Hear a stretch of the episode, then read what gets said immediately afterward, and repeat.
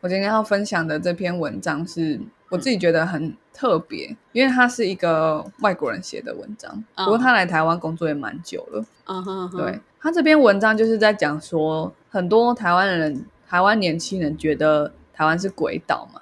这一定是台湾年轻人讲的，不是老人讲的，对不对？其实我有时候也真的还蛮好奇，就是“鬼岛”这个词到底是从哪里来的？因为我们回溯这个“鬼岛”这个词，最早我们认识应该是那个桃太郎，然后去鬼岛打败鬼吧。嗯，究竟为什么我们会觉得是鬼岛呢？对。可是对对一个外国人来说，他选了台湾作为他职业发展的地方，一定是有原因的。对啊、而且他不是是他不是工程师，就是普遍来说，台湾人台湾人好像觉得在台湾就是要当工程师这样。嗯，对对，对，他是他是像我这种比较蛮文组的工作，嗯然后嗯，但是他选了台湾，所以对他来说，他很不理解为什么台湾年轻人说台湾是鬼岛。嗯，他选择了，但我们一直在嫌弃。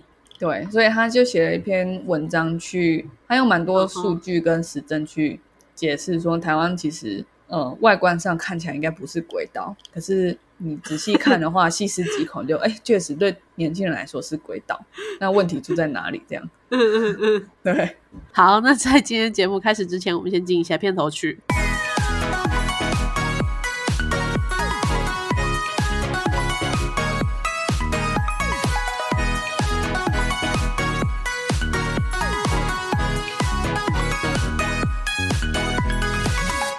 我不知道我老的时候世界会不会爆炸。但我知道再不说出来我就要爆炸啦。我是 Alex，我是 Shan，我觉得我先补充一个数据，就是定义一下年轻人，这很重要吧？好紧张哦，我会不会不在那个范畴里呢？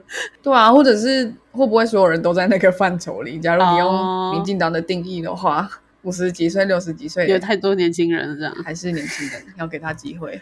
毕竟是 boy 嘛。好笑。我们上一我们上一集讲英文的，之前讲英文，然后现在又还是这么 local 的梗。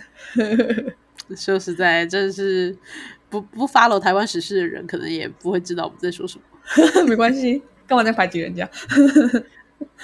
哎好，呀，那我觉得可以用一个蛮呃政治上的定义吧，因为这个东西跟政治经济学蛮有关系的。嗯哼，那我们最近一次有比较明显的一种民意大调查，是去年二零二二年的十八岁公民权的公投。对对对，嗯，那呃，其实很多这种议题都会出现不同年龄层就有不同的支持。嗯对，对，甚至很有趣的是，我发现男女的投票率也是不一样的。是投票率吗？还是投票给谁？对，投票率哦啊，嗯，而且男女在不同议题的投票率还不一样，哦，嗯。不同年龄的投票率也不一样。哇，我我没有想到这种这种会分的这么细，我以为就是在大数平均之下，大家应该都会是差不多差不多，很特别吧？真的很特别社会。科学就是这样，你很你很容易有机会再发现不同的什么，结果也不同嗯这样。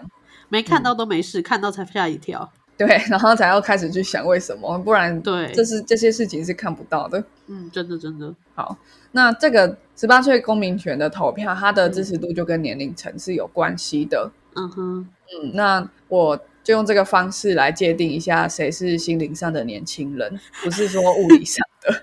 你说那条线会切在哪里吗？对我用他的价值观来切的话，应该是切他的心灵吧，不是切他的物理上。没错没错，对，好，那呃，结果来说就是二十到三十九岁对嗯十八岁公民权支持度过半，然后相对的话，四十到五十九岁的不支持度就高于支持度。是是，对，但有一个例外，就是七十嗯岁以上同样对十八岁公民权的支持度是过半的。啊阿孙啊去投投票啊，不要紧的。所以他们心态年轻诶，七十岁以上的朋友们，没错，而且其实以投票率来说的话，嗯理论上年轻人的投票率比较低嘛。对，通常是那所以七十岁以上的人应该是真的蛮支持十八岁公民权。嗯，是那二当然二十到三十九岁，大家就会觉得哦，他们应该真的就是年轻人。可是结果你会发现，四十到五十九是属于不年轻人。好冲击，原来是对离散的是吧？然后七十以上又又再活络了起来，返老还童。啊去投票啊，真的，所以简而言之，就是二十几岁到三十几岁可以说是年轻人，然后四十几到五十几岁的话，可能不只是十八岁公民权，应该很多呃价值观都跟年轻人是相反的，所以就说他们是不年轻人。嗯哼，对，我觉得还有一个很有趣，就是如果你用更早的数据，因为我们二零一八有同婚公投嘛，对对对，那时候最反对的也差不多是四十到五十九岁这个年年代的人。然后七十岁以上也还好吗？呃，这个我就没有看，这个我就没有看。对，所以蛮特别的，就是哎，这些人为什么觉得年轻人不能投票？就是觉得啊，年轻人还没办法思考或做决定什么的。嗯嗯嗯，对，你就觉得听起来蛮也蛮像是觉得同志不能结婚的那种逻辑跟论述，所以它是蛮存在一个特定年龄层的。还还蛮有还蛮特别的欸。对，所以我们一直以为说什么呃，可能就是有一些开玩笑的话是什么呃，反正反同的人啊，可能他们都会先一步走去。没有，我现在先一步走去，搞不好是支持的人。应该是支持的人，而且而且我觉得他们应该，你想想看，就是你已经七八十岁，然后这个社会再怎么变，你好像也不会怎么样，对，我就然后你就会觉得，那就让它变算了啦这样 啊，看看会怎么样，好像也不会怎么样。搞不好更好，谁知道是不是搞？不好更好，试试看啊！十八岁投票，哦，好啊，试试看啊，你的意思是说他们来乱的吗？有可能啊，他没差。好，那进到正题，就是这一篇发在 LinkedIn 上的文章，这个作者叫 Matthew Bryan，他的文章的标题是 “Taiwan is a rich, successful country that thinks it's a poor loser”。哦哦，首首先我觉得那个 successful，OK，、他的角度他是这么觉得的，是吧？如果你以整体来看，台湾的经济是是富有，台湾是富有的，确实。然后你看台湾模式，那个过去的那些台湾模式是非常成功的，它带动了整个对啊，就是亚洲四小龙就直接复制贴上，然后四小龙都起飞。对对对，那些建设说实在也真的是很好了。对，所以你你从一个外国人来的角度来说，他不是在这边一起成长，他没有经历过那个什么台湾前眼角目，然后到现在卡在中收入陷阱的这个阶段。他来的时候，他看到的就是一个结果嘛。嗯嗯嗯，对，所以他我觉得他命题是很有趣的，很有对照性嘛，就是一个有钱又成功的国家，但是却觉得自己是一个很穷的乳蛇。对，没错，他说的嗯是对的。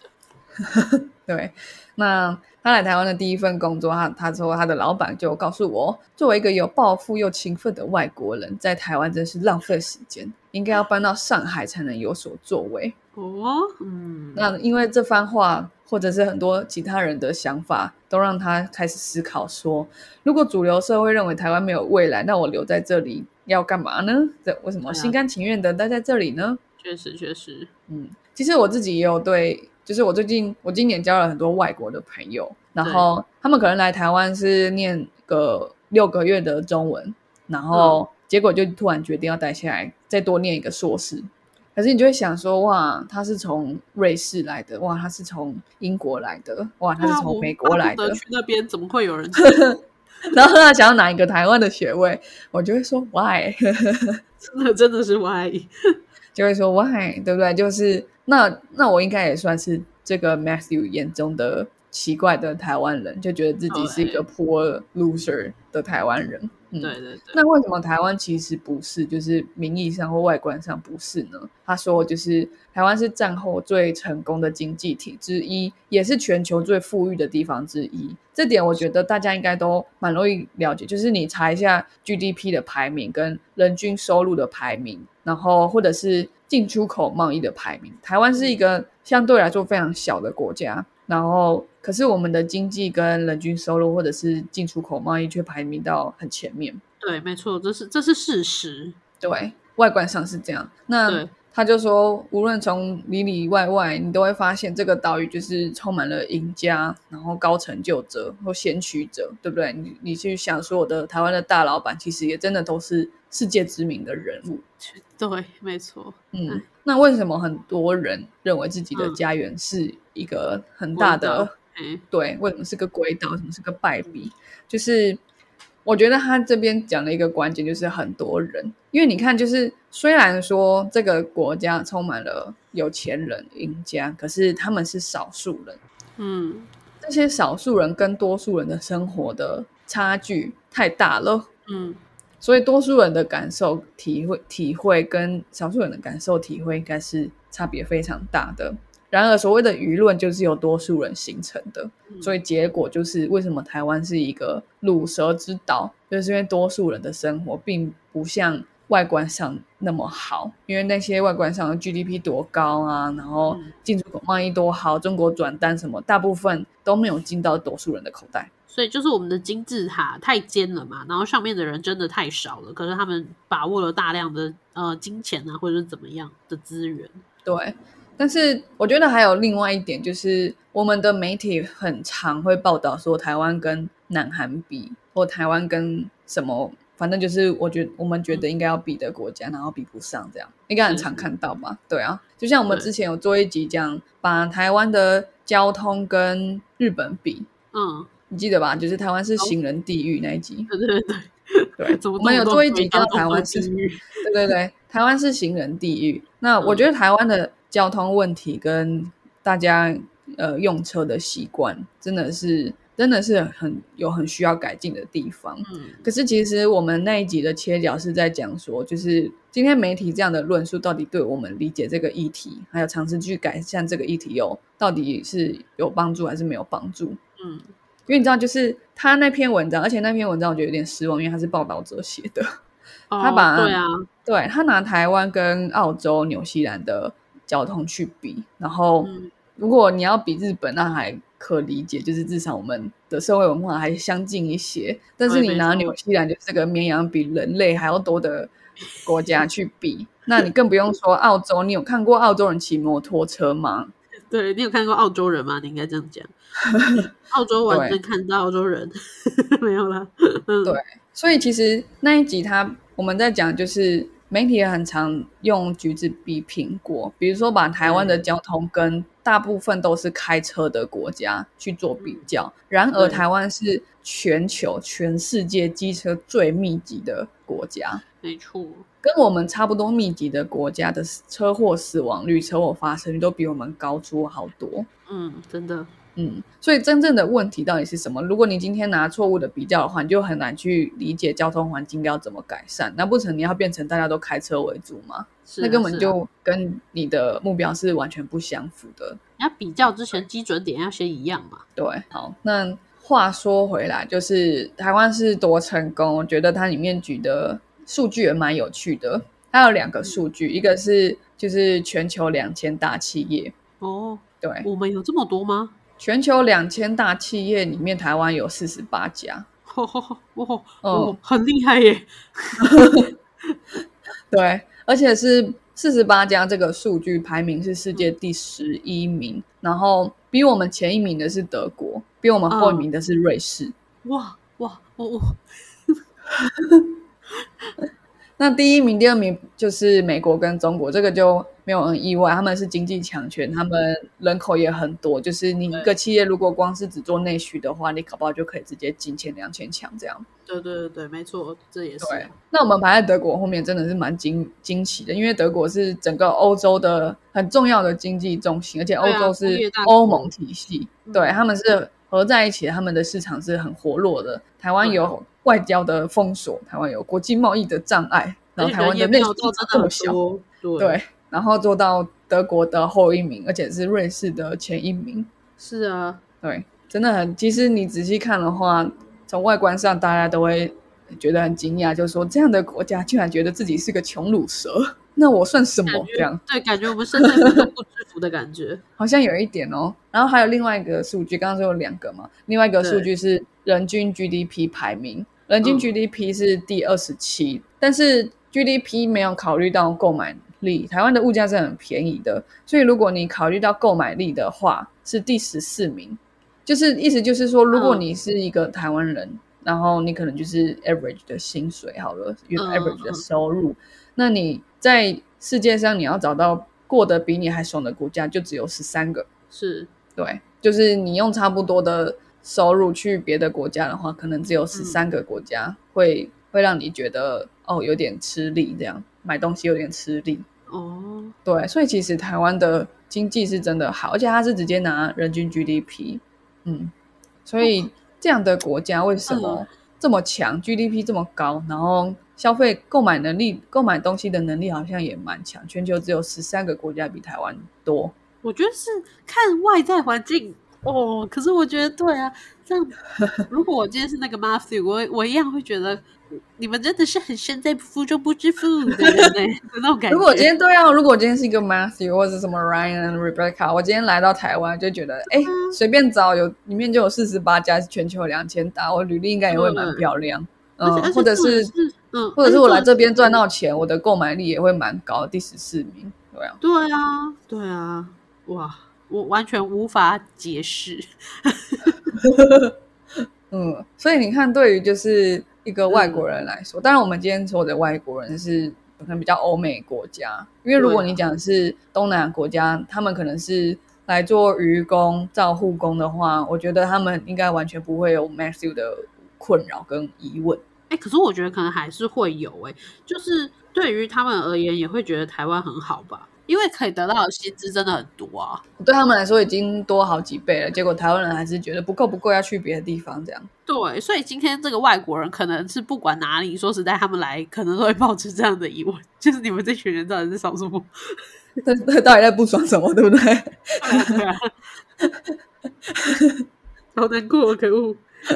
好，那所以实际上的问题是什么？呃，就是台湾模式。台湾模式它既是一个 blessing，同时也是一个 curse。对，嗯，台湾模式，比如说我们那时候开始做主科，开始做台积电、联发科的时候，那个时候让我们的经济非常快速的起飞，因为我们找到一个非常 niche market，就是我们在一个代工链里面不可或缺的地位。然后我们借由我们的科技力量，让我们代工的能力是绝对无法被取代的。然后我们的我们的制程，然后我们一直几纳米几纳米的下去，就是没有其他国家可以追得上，或者是即使他们追得上，他们也不具有比较利益。对对，我们成功做到这件事情，它的好处是弯道超车嘛，就是你看美国，它是从两次世界大战里面赚到发了战争财，然后才成为现在的强国，但中间也过了一百年。一百年、五十几年这样，可是台湾在经济起飞，差不多就是十大建设到现在四十年、五十年，嗯，就从一个没有马路的国家变成四十八家全球两千强企业的国家。对，嗯，那这个这个真的是嗯蛮大的，来自于我们在科技产业里面不可或缺的地位。对，是投资成功了，真的。没错，但反过来说，它同时也是一种诅咒，因为它让我们的整个经济完全主要就是集中在科技产业。你可以反过来看，就是台湾一直有粮食自给率的问题嘛。那身为一个呃住在一个霸凌者的旁边，然后我们居然有粮食问题，这是一个很恐怖的事情，随时随地都要饿死的感觉。对，所以你从第一级产业也可以看到，就是哎，我们的土地被挖掉，然后拿去盖工厂。因为我们就是一直在发展制造业、科技业，然后没有种田了，嗯，或者是或者是我们来看第三级产业，我们的服务业也是最低薪的嘛。比如说，你可以在服务业里面找到最低薪，通常都是旅旅宿业、餐饮业，这是台湾最低薪的。很多人就觉得啊，你怎么会去做餐饮？怎么会去做呃咖啡师？好了，可是其实，在比如说在澳洲好了，餐饮业、服务业或者是。呃，家庭看护工都是非常不可或缺的职业，然后薪资其实也都非常的高。就台湾现在把所有的重本都是压在科技业跟制造业身上，然后但凡不是这个圈圈里面的，全部资金都呃薪资都很低，那导致大家也不会想要去做别的，所以这些职业也不会被发展起来。对，你看在台湾做工程师，就是你不要做那种太简单的工程师，我好像知道大概有这样的分类吧。那你的。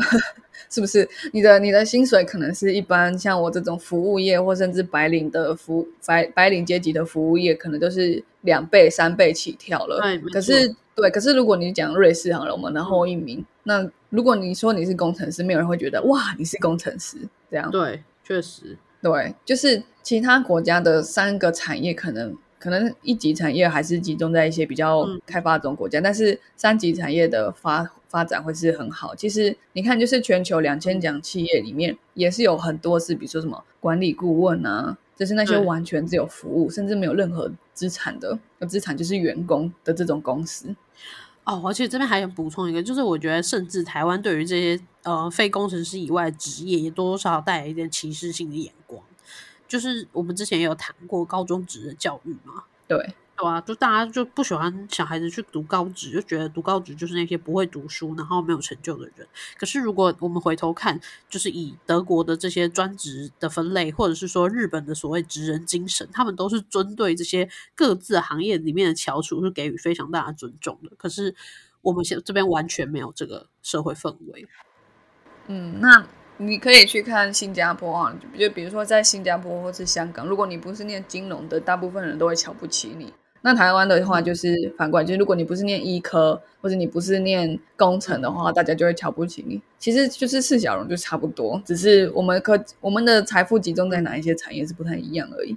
哦，那还有另外一个台湾模式的，呃，它的呃 blessing，台湾的模式其实很特别的地方就是。我们以前学物理的时候，哎，不是地理的时候，不是有学什么 物理跟地理大哥 水平分工、水平整合、垂直分工、垂直整合，对不对？有有有。那台湾那时候发展了很特别的代工，就是其实，在代工的代工在台湾以前，你很难找到类似的思维跟类似的经营模式哦。就是在以前，可能就只有贸易，就是日本也会做的东西，台湾也会做，然后彼此之间有如果价差就贸易这样。对对对。可是台湾发展的一种模式，就是哎，其实日本你只要设计就好，台湾做所有的嗯代工代工，然后甚至代工里面还有代工再发包出去，所以它的这一整个价值链是分工是分得很清的。比如说 Nike 鞋子的设计是可能就是美国吧，然后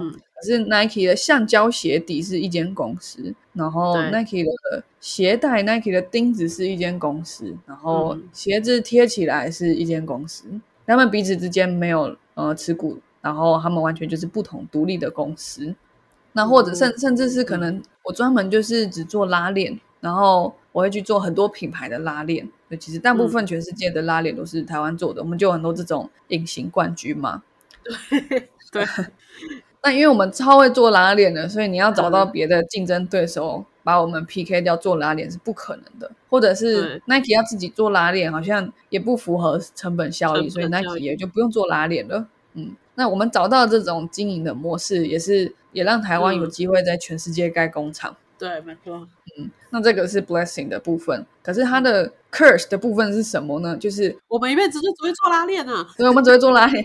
大多数企业它就是做价值链比较低的那一端，因为你看，呃，苹果手机。它也不是用黄金做的，可是为什么它比 Android 的手机贵那么多？而且有很多功能是都在 Android 手机上面早就有了，然后苹果就更新一下，大家就该该叫，就哇，好棒哦，变变成 Type C 这样。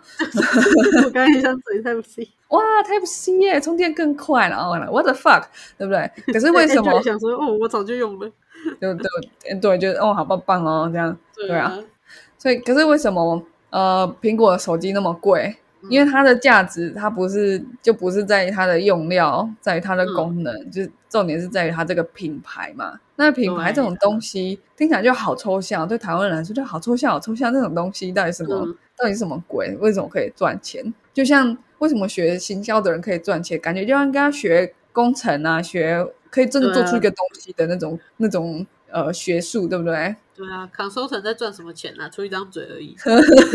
对啊，顾问听起来就很骗钱，对不对？那种看不到的东西，我们都不能想象，不能理解。可是，可是世界上大部分最多的钱都被看不到的那些东西赚走了。没错，嗯，那我们连理解都不能了，对不对？就是这是台湾模式的一个运行的非常良好的结果。没错，我们企业集中在价值链的低端，然后，那你你在这个这个。这么毛利这么低的地方，你要怎么生存？因为企业的重点不是赚钱，企业的重点是持续的赚更多钱。对，所以你只能降低成本。嗯嗯，那降低成本有什么方法？当然，你可以研发更简单的材料，你可以在制成上不断的改良。当然，你可以取代掉人力，或者是跟对，或者是跟政府吵吵一例一休，吵说什么供体时间这样。那人人工的钱就会人工就会越来越低，那还有另外一个问题就是，很多这些企业，我刚刚说是隐形冠军，就是他们甚至不想要上市，因为上市就会受到投资人的监督，非常多的监督。这些企业很多都是家族拥有的，这些家族企业他们可能才第一代而已，还没有到第二代哦，所以甚至没有出现任何治理的规范。对，对，那第一代的大家如果对第一代这种人有一点了解的话，不管是移民第一代，什么东西的第一代，他们都是最抠最抠的人，因为他白手起家嘛，他从零到一，从零做到一个排呃福布斯全球两千强的企业，他从一个牛车拉着什么东西去卖，然后卖到全球两千强这样。他有多强，他就有多抠。对啊，王永庆不是那个毛巾破破成好多个洞，对然后都继续用，那就是第一代。那这些人居然还没有传承到第二代，第二代可能会觉得想要做一点改善啊，改善做一点什么嗯形象之类的，然后就会第一代就会觉得讨厌讨厌这样，可能甚至甚至整个公司都会反对第二代。那更不用嗯说第三代有没有机会带来更多改变。你看一下大同，就哇，连公司派还是家族派都搞不定了。是啊，那嗯 ESG 怎么可能做这么花钱？对，所以这些这些东西好像都从西方远远的西方漂洋过海进来，然后完全没办法在台湾落地，就是因为我们 有,、一个台湾强烈的台湾模式存在。那台湾模式嗯对年轻人的伤害是什么？当然，就前面讲薪资嘛，因为薪资是成本。嗯因为我前面讲就是薪资在哪一个行业里面不是成本，而是投资服务业。嗯，对，薪资在工呃第一级、第二级产业里面，通常都是成本，它是 cost，是它不是一种 expense，甚至不是一个 inventory，对。可是对于 consultant 来说，他可以亏待他的员工吗？不行啊，不行啊，他可以压榨他的时间，但钱绝对不能少。对，没错，至少要让你带一些东西回去，例如钱。对，所以在一个嗯没有什么第三级产业，然后甚至有点识字几率有一点问题的台湾里面，就是身为一般人，大部分的受薪阶级的人，其实是没有什么机会嗯翻身的，甚至也没什么全球发展的机会。因为你看，嗯就是台湾这间公司，我们可能就只有一个客户，台湾有很多的公司只有一个客户，对，甚至他可能只有台湾的另外一家公司的客户，比如说台湾可能搞不搞不好一百家公司只有一个客户，就叫台积电，嗯嗯嗯，对，然后也有可能有数十家公司只有一个客户叫 Nike，嗯，对，因为我们就是只要吃他们的订单，想办法消化掉他们的订单，就了不很很棒了。对。所以换句话，今天 Nike 倒了，台湾有十家企业都倒倒了。对，但 Nike 应该是不会倒，因为他赚只有百分之九十的钱嘛，应该是还好。如果他 如果他倒了，那肯定是发生更大的系统性问题了。没错，全球性问题啊。对对对对对对，那所以呃，对于员工的薪资，是，对于员工的薪资很有限制。那一个嗯员工你有没有得机会得到全球发展的机会，也是非常不太有机会的。你就只能一直在工厂里面做拉链这样。对，没错。但顶多你去越南管当地的老公，就顶多就是这样。变台干这样子。对，变个台干。那有没有机会变成就是管理好几个地区的不同的 branch？没有，因为因为呃，这种代工思维的又是家族企业，很少这种宏观的视野，他会不断的去想要转投资，他会想要去做企业的创投，就是这些东西，就是台湾可能近五年、十年才有的东西。然而是，然而这些已经吃饱喝足的欧美企业早就已经做很多了。对，没错。嗯唉，台湾模式。对，那台湾模式还有一个更特别，就是在四小龙里面是少见的，就是台湾有数千家中小企业。嗯，对，你看像南韩好了，你看那些韩剧里面，他们可能就是 Samsung 的什么大财对，阀大的大企业这样子。对对对，第三十个儿子也是还是很有 power 的那种，这样，嗯，对因为南韩他的就是大家好像都会觉得说，哎，南韩大部分经济都掌握在 Hyundai，掌握在 Samsung，掌握在 LG 这些大财阀里面。对对对，啊，然后感觉好像台湾就这么多数千家中小企业，你看一家企业，它可能就吃台积电的订单就吃一辈子这样，然后就有数千家类似这样的企业，感觉好像没有机会创业成功的。是，但那个可能是三十年前台湾前烟角木的时代，挑一个扁担去卖个百米都可以变成台塑的那个时代。对是是是，实际情况是，到了现在为止，台湾的经济也是蛮集中在少数企业，比如说红海好了，红海赚的钱是台湾 GDP 的十四 percent，嗯哼，就是一间企业哦，而且台湾 GDP 是很可观的吧？对，全球是前三十、前二十的，嗯，然后只是红海一间企业就赚了台湾 GDP 的十四 percent。唉，一个人就已经，而且还不止红海，可能例如什么台积电的收入就单独又占了多少 percent？那这样除下去，剩下的人剩下什么？所以一个一个年轻人，他如果在台湾，他选择打工，他的薪资是很有很有限制的。他想要借由全球发展去获得更好的薪资或者更好的生活品质，也是很有限制。因为台湾企业很难带一个员工到世界各地，当然是有，可是不多。嗯比如说 ASUS 可以，那除了 ASUS 之外还有什么？就是可能蛮少的。然后，那再来另外一个就是，那他如果他选择创业呢？创业可能在过去二三十年是还比较有机会，但是到嗯现在的话，台湾大部分的经济都仰赖代工。那一个只有代工，只会做螺丝钉，或者是只会做拉链的企业，他可能有非常多的钱，可是他也他们不会去投资新创公司，因为他要怎么跟那间新创公司合作？他只会做拉链，那这间新创公司做一个 AI，那 AI 跟拉链要怎么结合？听起来就很难想象，因为这个这两者创新的发展很很少是在价值链低端的，嗯，可是台湾的很多企业是在价值链最低端的地方，对啊你。要他怎么去支持新创？对，然后，然后我嗯觉得还有一点是，我觉得就是因为不了解，然后只有一开始的基础没去打好，导致现在全世界都在用 AI 的时候，突然发现自己要做 AI 的时候，才发现原来一开始的资料收集跟数据中台就没有建好。我突然变就好深哦。好，OK，就就是举例说，现在已经工业四点零了，对吧？例如说那些呃数位双生啊，那些更深的 AI 技术等等，那都是工业四点零。可是，在做拉链的那家工厂，到现在还在一点零，它连 database 都没有，嗯上下班还在用纸去记录。嗯嗯嗯，这种你要怎么跨到 AI 啊？然后我觉得人现在的 AI 的人也很可怜，就是当我们研究所，当我们大学毕业，你有一身的 AI 技术，因为我们都是接轨国际上最新的 paper 嘛。嗯可是这些人，我们永远没办法在台湾找到一份最适合我们的工作，嗯，因为大多的企业还是在那个手抄的记录时代啊。嗯，对，所以这是 我觉得其中一个困境啊。不好意思、哦因为，如 对你这个突然变很深，但没关系。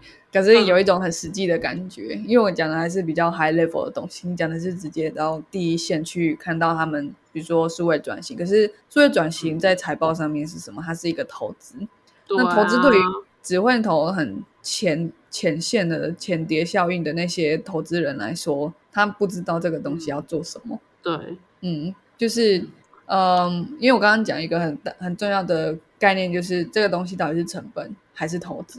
对呀、这就是重点。对于一个长期仰赖在价值链低端发大财的国家来说，很难看到投资的价值，你只能看到成本降低带来的价值。或者是短期跟长期的问题。对啊，对，所以这这个台湾模式带来的这三个呃过去的好处变成今日的陷阱，这三件事情受害最深的其实就是台湾的年轻人。对，所以台湾的年轻人觉得是鬼岛，因为在过去享受到利益的是上一代的人，就是现在四五十岁的不支持年轻人的人，这样，然后受到他的诅咒的就是二三十岁的这些年轻人，他们没有机会享受到那个台湾经济起飞的年代，然后那现在呃台湾模式不再管用的时候，到底有没有办法转型，有没有办法跳脱这些陷阱？对于年轻人来说，他可能很难理解，或是很难做到。毕竟在企业里面，他可能根本就还是最基层的员工。我我我这你这个你这个有 line 的感觉哦。是哦，对对对，就是我们先提回这个。究竟那时候谁赚到了钱？然后我们再回头来看之前的投票结果，现在是谁最不支持这些新政策？有有有一种真的被 punch 到的感觉。哦，可是因为你看，就是经济的嗯，体验，在一个在一代的人里面的体验，真的会很大影响到他们的价值观。就是对对，没错。如果你看四五十岁的人，他在他二十几、三十几岁的时候，嗯，怎么样可以赚到钱？就是好好的跟着一间企业好好打拼，因为那时候所有的企业都在成长，对，股市起飞什么之类的。那他们当然会觉得，就是你只要按照一个既定的、明显的轨迹，然后努力的往前拼，一个线性的往前拼，你就会，你就应该要拿到很好的价值、很好的报酬。那你今天没有做得到，反过来说，就完全是你个人的问题。对啊，唉，嗯，所以在这个这个逻辑跟他们的经验是非常有关系。可是对于二三十岁的人来说，他经验到的经济环境完全不一样。台湾年轻人经验到的是什么？为什么他会说这也是轨道？第一个是住房价格已经被上一代、上上代的人炒到翻天了。嗯，对，台湾田间角木的时候对，又加上我们的有土私有财的想法，然后再加上我们也不会去投资什么新创，然后变成什么新创教父这种 这种角色，好像就是去买房地产、去买股票。然后对变成包租公包租婆，嗯，所以台湾的住房价格既既然在全球变得最昂贵，可是相对的工资又是发达中国家最低的，这个是非常典型中收入陷阱的一个现象，一个模式。是，嗯，就是你收入成长到一个阶段了，嗯，但是它再也不会成长，可是后面的物价开始追上来，是这是一个陷阱。然后另外一个就是消费，也可以看出财富分配不均的问题。他在这篇文章里面举一个数据，我觉得还蛮有意思的。他说，在两千零二十二年，就是去年的时候，是台湾的奢侈品奢侈品年度销售额是两千五百九十二亿新台币，哇，是台世界上最大奢侈品市场之一。嗯那人均的奢侈品销售额是三百六十六美元，高于韩国三百二十五，也高于日本两百六十二。嗯所以台湾有一些人，一定不是很多人，台湾有一些人非常可以买买得起奢侈品，或者是应该不是买不起，然后还可以买到高于韩国或或日本啊。对有一群人会买，而且非常会买，对，一定有人是买不起却硬要买，可是不可能整体而言可以带带到超过其他国家，因为其他国家一定也有买不起却硬要买的人，所以里面全部都综合起来看，就是台湾有一些人很会买奢侈品，很买得起，可是整体而言看消费这件事情，却看到另外一个现象，就是私人消费占 GDP 的比例，这是另外一个看整体总体经济的数据哦，就是台湾在嗯去年二零二二年最后一个季度只有四十七点一 percent，就是人花的钱跟私人花的钱跟这个国家整体的收入比比起来是四十七 percent，这个是很低的，因为 OECD 国家的平均是六十 percent。嗯，对，那你看台湾的嗯两千大企业啊，台湾的 GDP 就是是绝对可以放到 OECD 的尺度里面去衡量。那为什么我们私人消费的总金额跟我们赚的钱的比例差那么多？啊因为我们就只有一群人呢，我们又不是每个人，对，而且他们买的是奢侈品，所以大概就是消费到这个程度，你也你也你也不可能说买十个铂金包吧，因为每个人可以买的数量是也好像也是有分配的这样。太专业了，好，所以你可以看，我觉得这个数据很有趣。整体而言，台湾的消费是低的，可是你细仔细看看拆解下去，你就发现虽然是低的，但奢侈品居然买到了高于其他的东亚国家。所以是怎样？我们都不用吃饭，我们都吃铂金包，那剩下来，那就代表剩下来的花的更少哎、对，相相对相对来说，你看你就想到，哎、嗯扣掉这些奢侈品，相对来说，我们可花在可能非奢侈品上面的钱就更少了，因为我们已经比 OECD 还要少了，所以我们是吃的比那些先进国家还要少，还是没衣服穿，还是怎么样？食衣住行，我们都穿铂金包啦，不瞒大家讲，我们也都吃铂金包啦，不瞒大家说啦。所以你你可以从这些很多数据，然后过往的经济发展模式来得到一个结论，就是身为台湾的年轻人，你在你看二三十岁嘛，你成长的这十年，你成为一个成年人的这十年是极为痛苦的。我不确定下一代的人，十八岁以下的人，他们会不会像我们这一代的人这么痛苦？我不确定，可能更痛苦，也可能还好，我不知道。但是我能确定的是，现在二十到四十岁的人，在我们成为成年人的嗯过程是极为痛苦的，因为我们上一代不理解我们，他不理解我们就算了，他我们自己面临到的嗯、呃成长的困境，又是没有人其他人遇到过的。我觉得关于这一题哈，下一代的人他到底会比我们痛苦，还是我觉得会比我们痛苦？就算他理解到了上一代对他的认同，因为我们会理解他们，对，可是我们爱莫能助，这样，因为我们也很穷 对，所以是我们口袋空空。啊。我也知道你租不起房啊，我已经租不起房二十年了，我知道那是什么感觉。其次就是这个地球只会越来越糟，就是他哦们会有更严苛的生活条件。对啦，可是你看，像共产主义，就是这种分配到极致的时候，突然出现了一种特别的社会现象嘛。嗯，搞不好我们下一代会不会像我们这一代还在冷，或者是尝试跟上一代对话或嗯对抗，他们会直接把上一代杀掉，这样，或者或者是什么革命个啊，这也是个任何。任何可能的意外，或者是更激进的形式，感觉也差不多了。如果从那种历史的轮替来讲，然后现在社会的轮替，那个一轮一轮是越来越快，越来越快，因为有对社群媒体、有网络的出现。对，知识传播的速度太快，而且我觉得我们下一代更更不好惹，因为你看，像我们这一代，我们有点介于就是呃网络出现之前跟中间，哦对，哦，嗯，这个这个差别很大，因为网络使一个世代的人的耐性降低很多，对，所以我们有点介于我还可以知道什么是拨接，跟哈 WiFi 有点慢，我们都可以理解。还有录音带是什么？嗯，对，我们还可以知道录音带是什么，跟哈这个的手机只有两百五十 GB 的这种感觉，我们都懂。可是下一代不可能，他们一生出来就是就是光纤啊，他们一生出来就是 iPhone，对，iPhone 对啊，然后他们的他们一生出来就是有这些，他们不理解更慢的感觉，然后他们不理解变化不够快，不够符合我心意的感觉。嗯，对，或或者是他们甚至就像是所谓的那个资讯新东西的上手程度啊，我们之前都已经说我们已经很比我们的上一代好很多，但是现在这一代才是真正的科技时代，他们一出生就拥有。真正的魔法师，未来出现最最新更难用的 AI 的时候会，而且可以取代人类的时候，感觉就是下一代这样。对啊，对啊，真的啊，我好算了，他们有他们的烦恼，他们要烦恼自己会不会被 AI 取代掉。搞不好是我们烦恼会不会被 AI 取代，他们烦恼的是要用 AI 取代谁，因为他们会掌握，然后我们还在问说，哎，这个怎么按？这样。好恐怖！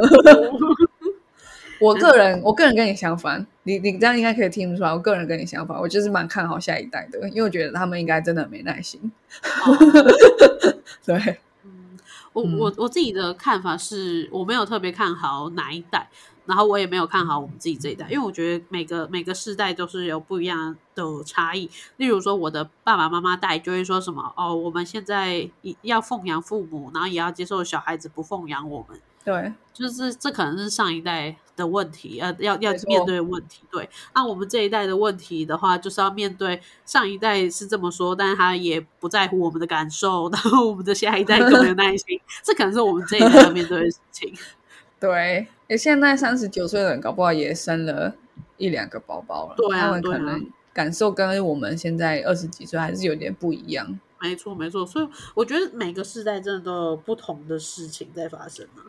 对，好，那总而言之，我觉得这篇文章是很有趣，因为它是一个从外国人的角度来看，我觉得。对对对，嗯，就是今年我交了很多外国人朋友之后，我觉得特别有趣的就是，当你从一个嗯 alien 的 alien 的眼中来看待你熟悉 不过的地方，你就会觉得，哎、其实有些问题你没发现，或者是哎、诶其嗯实台湾有一些地方还蛮特别、蛮新颖的，是别的国家没有的。还真的是 alien 呢。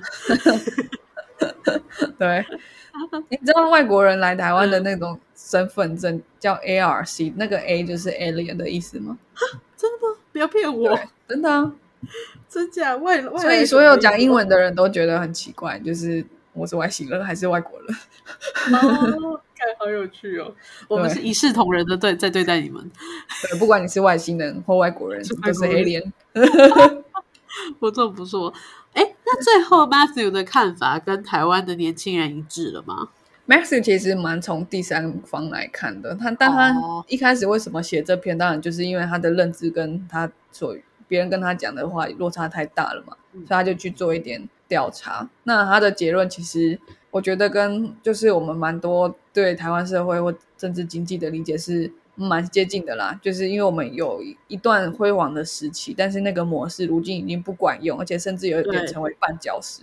对对对啊，嗯好，不错不错，真的是 Matthew 问的每个灵魂考验，我都是哦哦，对啊，真的很好啊，我还是觉得是搞不归道那拍谁？还是鬼岛哦，对哦。那我觉得台湾成为鬼岛还有其他这个概念，还有其他的原因呐、嗯，当然，就是我觉得前面讲的媒体试读的能力，然后这个哦当然又会牵扯到更深的，就是教育这件事情。我们的可是教育又会回过头来牵涉到我们的经济发展，因为如果我们的经济就是 非常只集中在科技业的话，嗯谁会去管理公民考几分？谁会去管历史考几分？或是历史要怎么学？跟我数学学好啊，对啊，像我觉得数学，我数学不会，我就是觉得是一个很丢脸的事情。可是呢，别人觉得公公民不会，我就会觉得你怎么可以公民不会？那你那你到底怎么投票？可是他们也不会觉得这是很丢脸的事情嘛，对不对？对啊，确实是，对，所以这些是有一些因果关联的关系啦。当然，我觉得政治经济的发展是蛮蛮主轴的。然后对还有另外一个我也想讲的，就是我觉得比较跟我们接下来到底可以什么行动有关系了。不然我觉得听完今天这一集，身为二十到三十九岁的，应该觉得怎么办？我好可怜哦。难道我就躺平了？对啊，那我对就生在台湾怎么办？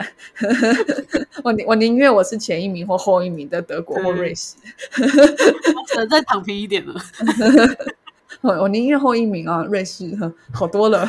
我好多了。对，那我我觉得明年就是总统大选，大家可以关注的政策，你就可以是从这个角度去思考。哪一些经济政策比较有机会可以帮助我们脱离台湾模式？那台湾模式的特色，第一个就是集中在科技业，然后第二个是科技业里面又是价值低端的地方，然后第三个就是没有鼓励新创的一个环境存在，所以绝对没有可能到价值链高端，也没有鼓励文创的产产业存在。文创就是最多赚到一堆钱的那些，对吧对？Apple 那颗苹果，这边小小的字句修正一下，我觉得是台湾的科技业是比较低阶的存在。对啊，对对我刚刚说什么？？就是直接泛指科技业，所以我觉得这边要小心一点。哦，对，台湾的，当然今天都讲台湾了，没有人在讲别的国家。所以我觉得就是明年大家选总统的时候，如果你觉得你特别对今天这集特别有感，我觉得大家可以哦，我我们一定会去分析每个候选人。我大概有一些想法，就是这些候选人他们过去都有从政，除了郭台铭之之外，那我想要做的就是去看他们过去的诺言有没有实现，这很重要嘛。哦不然这么狠吗？对啊，不然我跟你说，哎，这个人他证件写最好，结果他证件嗯虽然很会写，但是达都是成率三趴这样。对啊，那那我怎么可以推荐他？所以我大概有一些想法，就是，哎，他们过去执政这几年嗯到底实现了哪一些？然后，嗯所以他们现在写的这些，你大概哪些可以听听，哪些感觉真的做得到？然后还有另外一个就是，呃，大家如果对这集特别有感的话，我们一定会多去讲一些他们在政治、政治经济合在一起的那些，嗯、政策是什么？比如说他们对贸易的想法，对于文创，对于呃继职教育，然后还有嗯社会创新，然后哦投资，他们的政策是什么？因为这些是就是我们刚刚反过来讲，台湾模式现在最最弱项的地方。没错。嗯哇，好啊，好啊。然后我们发布了这几集证件实现比较之后，我们就可以欢迎各大的侧翼或者是各大媒体来抄了，这样没有人准备的比我更清晰了。而且我们是有脉络，我们还有好几集，这一集还是一个铺陈这样。这样太棒了！就是我们讲赖清德那一集，就欢迎那个郭台铭、侯友谊的在下面留言攻击我们。然后之后我们在讲郭台铭的时候，就欢迎赖清德、侯友谊也在我们下面攻击我们。我们会有好多留言哦，好开心。那我们就会很全面呢。对啊，对啊，我、好紧张哦。那如果录第一节的时候，我们一定要前面说一个前言，就是说今天只是针对这个人，下一次会有这个人，大家先不要急。等到那个时候，好，我们也是真的很希望大家可以，对啊，多跟我们留言，就是呃，你今天听完这一集之后，有哪些是你之前不知道，然后你从这集里面学到的？如果可以跟我们分享，那我们接下来也就可以准备更多会让你觉得有学到的内容。那或者是反过来说，你觉得今天这一集呃，好像有一些蛮多已经听过太多次的内容，嗯。然后我们就可以知道说，哎，哪一些其实我们听众都蛮熟悉的，可能我们不知道台湾的对。可能我们本台的听众大家都很了解台湾模式是什么，然没后我们有 我们今天篇幅也蛮多在讲台湾模式的，对，就是我们好像过去这几季比较少直接跟听众互动，那希望这这一集嘛，还是这几集开始，大家可以多多跟我们留言，然后让我们知道怎么做，让你们觉得更有趣或者是更有收获的内容。对对对，也可以用钱砸烂我们，这真的没关系哈。对啊，我们两个都是二十到三十九岁这个特别穷的时代。那如果你今天听的是四十到五十九岁的人哈，那你有没有过意不去的感觉？那你赶快赞助我们。我们花那么多时间做这一集，然后告诉你这件事情，为了是什么？当然就是这个世代不平嘛，对不对？那你怎么做？你收多少房租？你你要不要分我一点给？我一点。好啦，好，那感谢大家的参与哦。那我们今天 podcast 就到这边，我们下次再见喽，拜拜。拜拜。